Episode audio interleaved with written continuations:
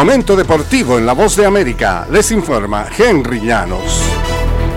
Una década después, Simon Biles sigue en la cima. La estrella de gimnasia ganó su octavo campeonato de Estados Unidos, un récord que ocurrió el domingo por la noche, 10 años después de que ascendió a lo más alto de su deporte como una prodigio adolescente. Biles, ahora de 26 años y recién casada, considerada como posiblemente la mejor de todos los tiempos, registró un total de 11 eh, punto en los eh, dos días de All Around, cuatro puntos por delante de la subcampeona Charlize Jones. Lynn Wong quedó tercera. Biles tiene casi asegurado su retorno al gimnasio donde obtuvo su primer título mundial en 2013. Acudirá al Campeonato Mundial este otoño en Bélgica donde intentará aumentar su cosecha de récords en...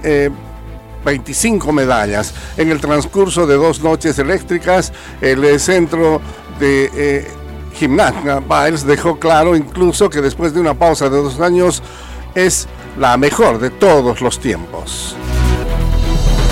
Y el hombre de hierro del IndyCar, Scott Dixon, capitalizó al necesitar solamente tres paradas en pits para mantener vivas sus esperanzas de campeonato al ganar el Bon Marito Automotive Group 500 el domingo. Fue la victoria número 55 en la carrera de Dixon y llegó en su récord extendido de 320 salidas consecutivas. Estableció la marca hace dos semanas en el Gran Premio Gallagher en Indianápolis.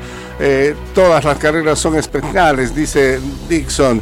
Pienso que estas últimas carreras han sido muy buenas desde todos los frentes. Tuvimos que cubrir todas las bases, ya sea que se trata de velocidad, estrategia o consistencia en el transcurso de buenas paradas en pits.